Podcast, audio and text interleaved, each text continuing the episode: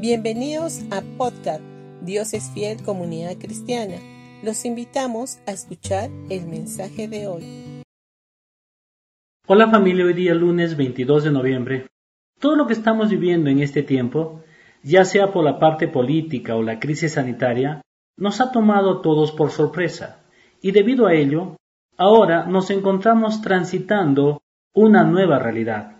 Así y todo, no tenemos que estar asustados ni temerosos, porque el Señor ya nos advirtió que todas estas cosas habrían de suceder. El libro de Daniel, en la interpretación de la estatua que vio el rey Nabucodonosor en sueños, nos habla de los diferentes reinos de los gentiles, de los cuales el último de ellos pertenece a la parte de los dedos de los pies, y está formado con hierro y barro cocido.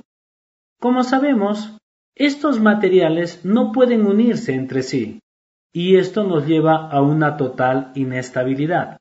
Es por eso precisamente lo que estamos viviendo a nuestro alrededor. Todo parece estar tambaleándose.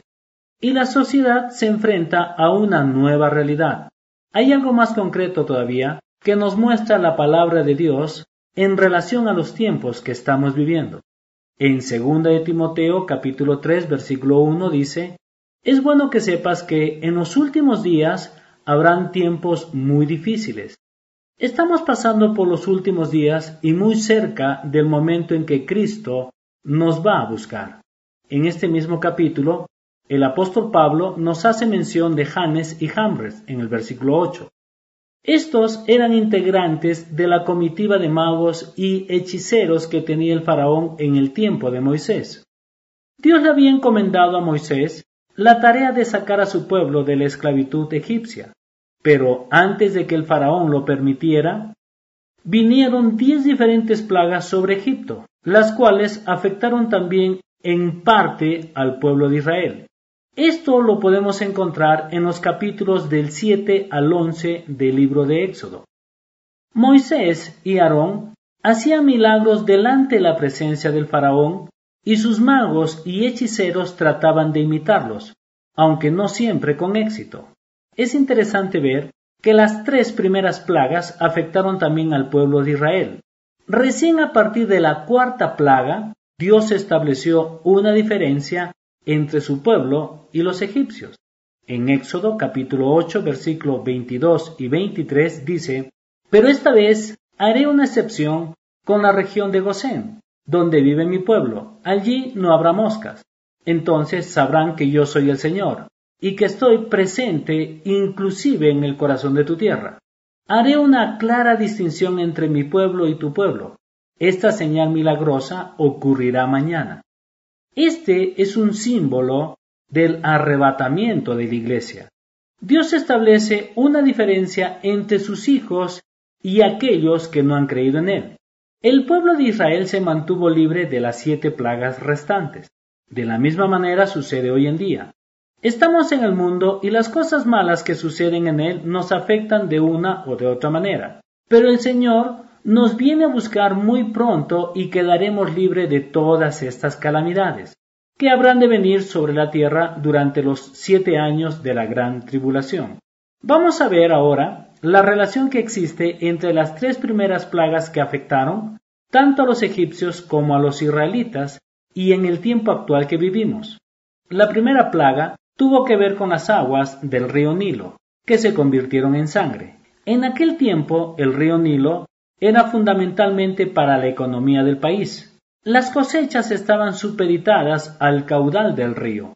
Cuando éste mermaba y se prolongaba el tiempo de sequía, se manifestaba una gran hambruna. Esto es lo que sucede en la actualidad. Todo el sistema económico está en un tambaleo, que nunca antes se había visto y con tanta recesión económica, y menos de una manera generalizada como en estos últimos tiempos. La segunda plaga, de las ranas o sapos, tiene que ver con la inmoralidad. Este era el símbolo de la fertilidad para los egipcios. La Biblia habla de los sapos o ranas en relación a la impureza. En los últimos 50 o 60 años de inmoralidad y promiscuidad, en cuanto a los valores que atentan contra el matrimonio y la familia, han aumentado considerablemente.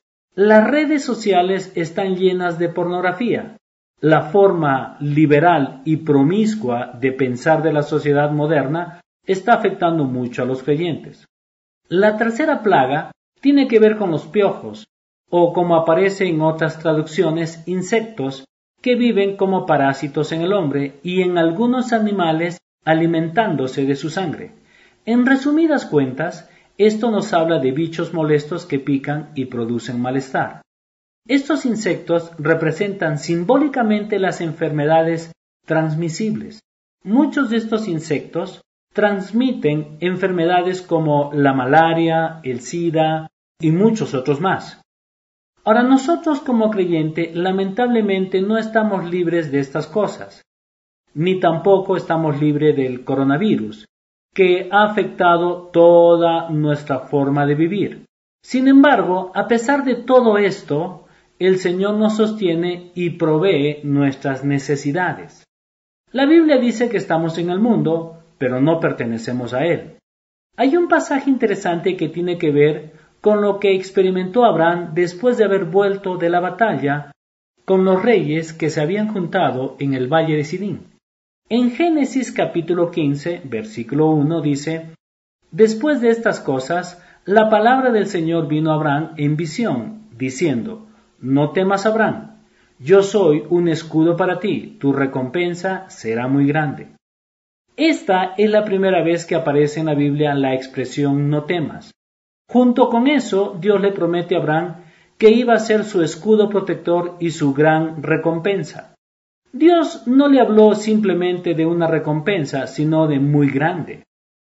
La Biblia nos muestra que Dios es galardonador. A pesar de las situaciones difíciles que podamos estar atravesando, Él es nuestro escudo protector y nuestro gran galardón. Aunque en medio de toda esta situación global y mundial, el Señor promete ser nuestro escudo protector y nuestro gran galardón. Mantengamos los ojos de la fe puestos en Él. Tenemos fe en medio de la crisis, porque nuestra fe está depositada en Cristo. Nuestra fe habrá de ser galardonada en base a su gracia y sus riquezas en gloria. También la Biblia dice que por medio de la obra de Cristo estamos bajo la bendición de Abraham. Así que tomemos esa promesa por la fe para nosotros y eso también habrá de manifestarse en nuestra vida diaria. Dios revierte las cosas negativas para que se actúen a nuestro favor. Bendiciones familia, que Dios los bendiga y mañana nos estamos encontrando.